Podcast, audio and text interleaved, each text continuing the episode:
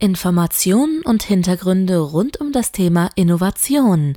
Dies ist der Podcast von SBB Innovation. Von und für die SBB Mitarbeitende. Heutiger Gast Michel Kunz. Mein heutiger Gast ist ETH-Ingenieur und Ökonom, arbeitete in verschiedenen Führungspositionen bei der Post, Orel Füssli und Schweizer Elektronik AG. Heute ist er bezüglich Technologie und Innovation bei SBB Infrastruktur Challenger, Antreiber und Unterstützer. Gerne heiße ich Michel Kunz. Herzlich willkommen. Michel, erzähl uns zuerst von dir. Wer bist du eigentlich und was machst du bei der SBB und auch privat? Ja, ich bin äh, technologisch äh, sehr begeistert, äh, von dem her fasziniert äh, bezüglich der Aufgabe, die ich für die SBB wahrnehmen darf.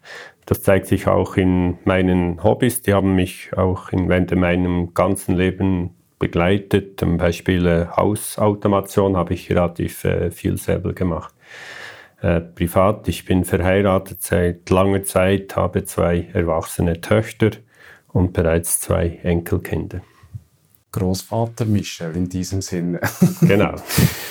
Als Vorsitzender des SBB-weiten Technologiemanagement Boards, kurz TMB, entscheidest du und deine Kollegen über Schlüsseltechnologien für die SBB. Was verstehst du unter einer Schlüsseltechnologie? Ja, wir haben vor zwei, drei Jahren festgestellt, dass es wichtig ist für die SBB, äh, dass wir ein Technologiemanagement betreiben. Es sind ja, neue Ideen aufgepoppt und relativ rasch äh, wieder versandet, äh, ohne dass äh, daraus äh, etwas gemacht worden ist. Beispielsweise das Internet der Dinge äh, oder IoT auf Englisch ist äh, seit langem in aller Munde. wir mussten am Anfang nicht, wie wir mit dem umgehen wollen und dann haben wir uns entschieden, sogenannte Kompetenzcenter aufzubauen, Leute äh, äh, darauf äh, abzustellen und denen den Auftrag zu geben, sich zu, zu überlegen, wie wir solche neuen Technologien sinnvoll in unserem äh, in unserer SBB einsetzen, mit der Zielsetzung, die Bahn noch besser im Griff zu halten. Und Wichtig ist, dass daraus konkrete Projekte entstehen, wo dann auch ein Mehrwert äh, fürs Unternehmen erzielt wird. Kannst du hierzu Beispiele nennen von Schlüsseltechnologien, die ihr in Erprobung habt? Ja, wir können bei diesem Beispiel äh, mal bleiben. Oder wir werden jetzt äh, unsere Wagen, die wir haben, zum Beispiel Schotterwagen, werden wir mit äh, entsprechenden Meldesystemen ausrüsten, mit diesen Sensoren, äh, die uns sagen, wo äh, in der Infrastruktur die Wagen stehen. Das hilft dann, um das, diese Wagen besser zu disponieren, zu sehen, wie lange sie stehen und wie lange sie wirklich im Einsatz sind. Und damit kann man äh, permanent optimieren werden andere Sensoren einsetzen, um Beispiel Wetterdaten, lokale Wetterdaten zu erhalten, um dann auch entsprechend äh, besser steuern zu können. Ist wichtig im Umfeld von Weichenheizungen beispielsweise.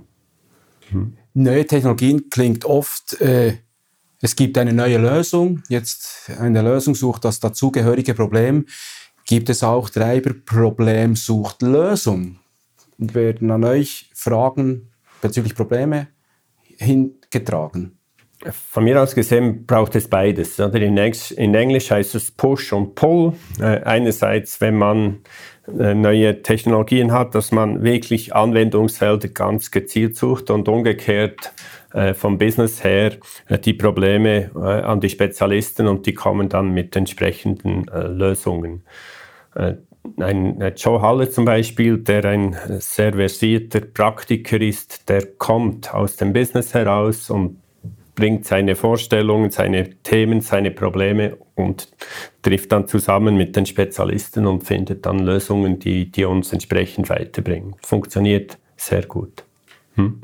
Okay. Und von welcher aktuellen Schlüsseltechnologie erhoffst du dir in absehbarer Zukunft einen Mehrwert Wir haben äh, zwischenzeitlich sehr viele Kompetenzcenter aufgebaut. Äh, ich erwarte eigentlich von allen Kompetenzzentren, die sind im Intranet verfügbar, entsprechenden Mehrwert. Ich kann da ein paar Beispiele aufzählen. Robotics äh, ist ein Thema im Umfeld beispielsweise der des äh, Gotthard-Basistunnels, äh, den werden wir mindestens 100 Jahre betreiben. Da suchen wir Automatisierungslösungen im Umfeld von Kanalreinigungen und anderem mehr.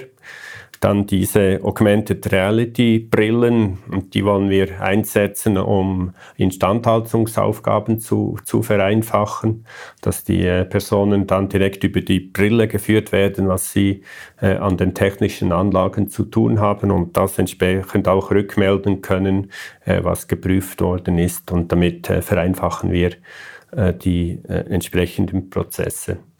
Wir haben auch 3D-Printing als äh, Thema aufgenommen. Da wollen wir im Umfeld der Ersatzteile Mehrwert schaffen. Da hat es auch schon erste konkrete Lösungen und vieles weiteres mehr. Okay, also für alle Zuhörerinnen und Zuhörer im Intranet gibt es auch äh, die Seite Technologiemanagement Board und darin sind die Kompetenzzentren aufgeführt. Äh, es muss immer schneller gehen, günstiger sein. Wie viel Zeit gibst du einer Schlüsseltechnologie? Bis sie ad acta gelegt wird, respektive erprobt wird und wenn das nichts ist? Ja, das ist eine, eine sehr wichtige Frage. Wir haben festgestellt, dass eigentlich die Erprobung einer Schlüsseltechnologie, einer neuen Technologie, äh, dass wir das relativ gut und rasch machen. Aber dass wenn es dann darum geht, diese zu industrialisieren und äh, dann auch in die Fläche zu bringen, dass wir viel Zeit verlieren. Das hat teilweise auch mit den Ausschreibungen zu tun, die dann notwendig werden. Die Verfahren sind relativ aufwendig und hat natürlich auch damit zu tun, dass dann die Leute äh, aus dem Geschäft heraus, aus dem operativen Geschäft heraus auch involviert werden müssen, um genau spezifisch auf ihre Bedürfnisse abgestimmte Lösungen zu entwickeln. Und vielfach haben wir da auch ein Ressourcenproblem, dass diese äh, Personen dann nicht äh, genügend zur Verfügung stehen, respektive viele viele andere Themen am Kopf haben. Äh, darum versuchen wir jetzt in der nächsten Zeit äh, eigentlich diese Implementierung von neuen Lösungen stärker voranzutreiben und mehr zu systematisieren. Äh, kannst du uns da mehr dazu sagen, wie es möglich sein sollte, dies stärker voranzutreiben? Das hat äh, damit zu tun, dass wir einmal die sogenannten Use Cases rascher finden. Also was sind konkrete Anwendungsmöglichkeiten? Äh, dann, dass wir dazu die einzelnen Business Cases rasch rechnen. Das äh, weckt dann auch das Interesse des Managements, dass man die Ideen weiterverfolgt und dass man dann auch zu den personellen und finanziellen Ressourcen kommt, die es braucht, um die einzelnen Projekte auch umzusetzen. Dazu hat es auch entsprechende Boards, die helfen, äh, diese Barrieren äh, entsprechend zu, zu lindern. Mhm ein Punkt, der mir gerade noch in den Sinn kommt. SW-Infrastruktur ist sehr ein sicherheitsorientierter Bereich. Du sprichst von schneller werden. Wie können die Technologien in diesem Umfeld rasch und einfach erprobt werden? Für uns ist äh, selbstverständlich klar, dass wir die Sicherheit äh, nicht äh, tangieren werden, wenn wir Erprobungen machen. Und in einer ersten Phase sind das äh, Zusatzelemente, die bestehende Sicherheit, äh, die wird gewährleistet durch die konventionelle Technologie und was äh, dazu kommt, das darf die bestehende Sicherheit nicht gefährden und kann parallel laufen, bis man wieder, wenn es dann selbst in der Sicherheit eine Wirkung erzielen muss, bis man die entsprechenden Nachweise erbracht hat und erst dann äh, erfolgt die nächste Phase der Implementierung. Gibt es dazu irgendwelche Teststrecken, Testbahnhöfe oder wie kann ich mir das vorstellen? Ja, äh, läuft in der Praxis so, dass solche Erprobungen an äh, Teststrecken äh, erfolgen, äh, außerhalb des eigentlichen operativen Betriebes oder zusätzlich und damit äh, nicht sicherheitsgefährdend.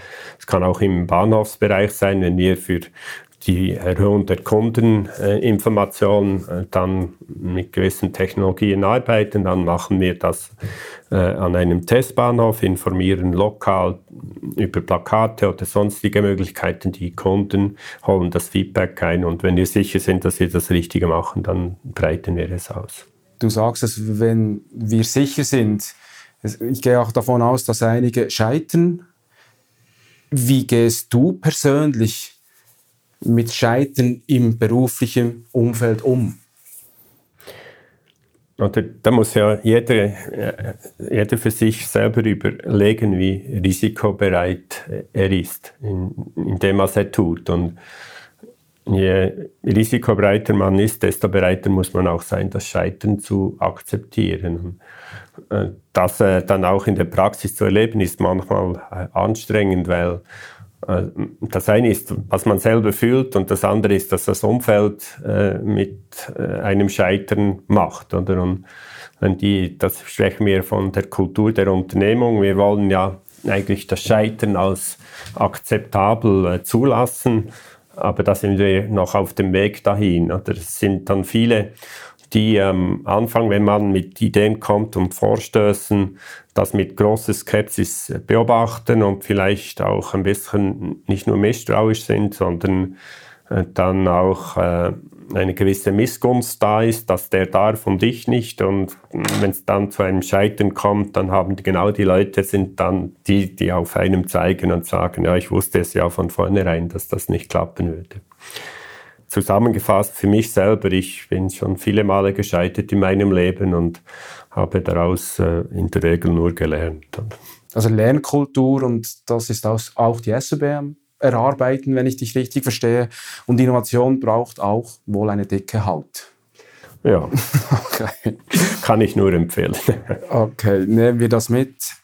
Äh, wir haben, das ist bereits die dritte Folge, die wir haben, und wir haben immer jeweils Anpassungen gemacht, von Mitarbeitenden angestoßen, und dieses Mal haben wir gedacht, wir fragen doch Mitarbeitende äh, nach Fragen, die sie an Mr. Technologie himself stellen wollen. Und da hat Rolf äh, eine Frage, brauchen wir einen Kulturwandel und wie schaffen wir ihn, um neue Technologieansätze in unsere Organisation zu bringen, verankern? Du hast es bereits schon etwas erwähnt, vielleicht mhm. kannst du das noch präzisieren. Ja, Kulturwandel ist immer ein sehr äh, ein Begriff, äh, da kann man alles und nichts darunter verstehen. Von mir aus gesehen braucht es eine Verhaltensänderung. Äh, einerseits bei den Vorgesetzten, dass sie bereit sind, solche Ansätze zu unterstützen, wirklich zu unterstützen. Und dann bei den Betroffenen, dass sie auch äh, aktiv mitwirken, die in die Organisation einzubringen. In der Regel führt das ja zu einer Veränderung im Arbeitsumfeld. Am Anfang gibt es mehr Aufwand, ist es anstrengend und am Schluss äh, kann man dann ernten. Und die Bereitschaft muss höher werden werden, das äh, dann auch äh, als positive Entwicklung anzusehen und mitzutragen.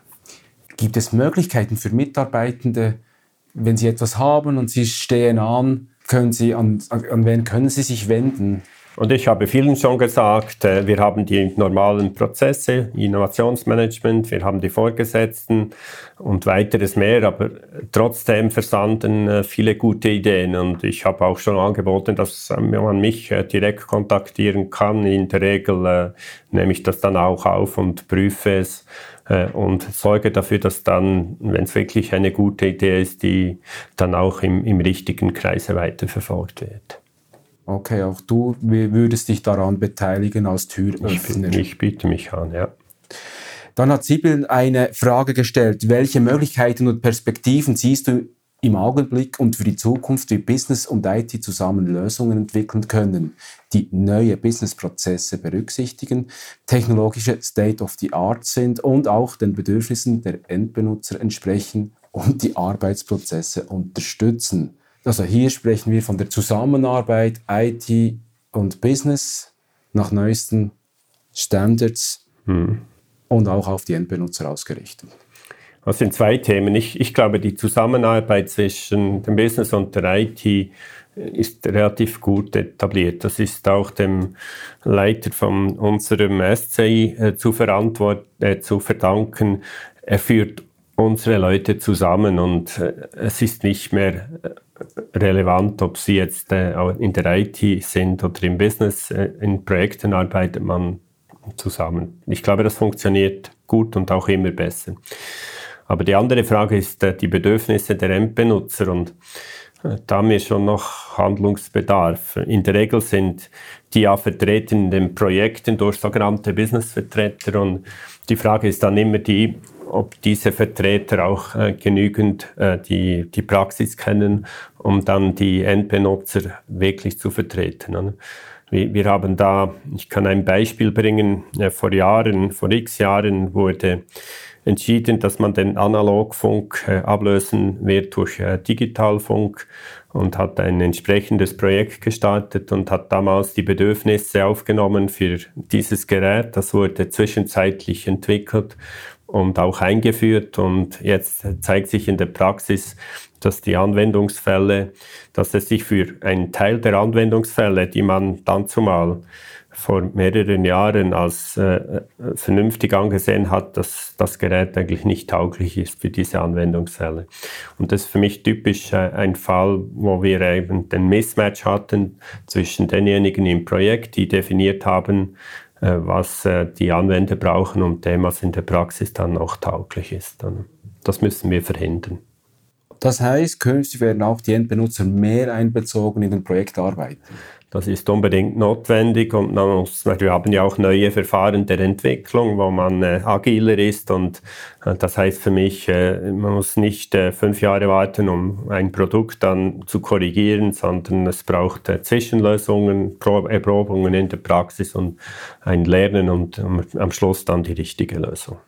Okay, danke. Hier und ein kleiner Hinweis, das SCI ist das Solution Center Infrastruktur mit, mit Leiter Jörg Balsiger, wenn ich mhm. das so noch erwähnen darf. Merci, Michel, für deine Ausführungen. Aber bevor ich dich wieder ans Tagesgeschäft äh, entlasse, stelle ich dir noch fünf Fragen, welche du entweder mit Ja oder Nein beantworten kannst. Äh, die erste lautet, Michel Kunz fährt ein selbstfahrendes Auto.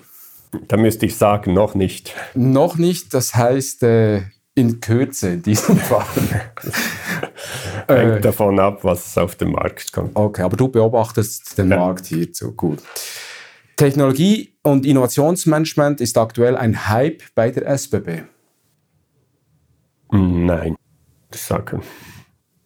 Die Antwort hat ein wenig gedauert. Ja, die Frage, wie es interpretiert wird. Äh, oder Nein heißt für mich, äh, ein Hype wäre etwas Vorübergehendes und das Thema wird uns die nächsten 20, 30 Jahre beschäftigen. Darum nein. Okay, danke. Dritte Frage. Die Prozesse bei Infrastruktur 2.0 sind die neuen Silos? Nein. Klare Antwort. Vierte Frage. Die SBB müsste mehr Ressourcen in neue Technologien investieren. Ja. Anschlussfrage, und warum tut das die SBB nicht? Ja, wir haben auch diverse Auflagen, äh, Projekte wie äh, Railfit äh, und es ist immer ein Abwägen. Oder? Wenn man hat mehr Ressourcen, dann müssen die auch mehr bringen. Am Schluss äh, wollen wir eine äh, höhere Wettbewerbsfähigkeit der SBB haben. Darum ist es immer ein Trade-off. Okay. Und letzte Frage. Michel Kunz kann 24 Stunden ohne Smartphone leben. Auch 48 Stunden. Auch 48 Stunden. ja, Michel, herzlichen Dank für deine Zeit und weiterhin gutes Gelingen. Danke, ja. alles Gute auch. Merci. Danke für dein Interesse und bei Inputs, Fragen, Anregungen melde dich via innovation.infra.sbb.ch.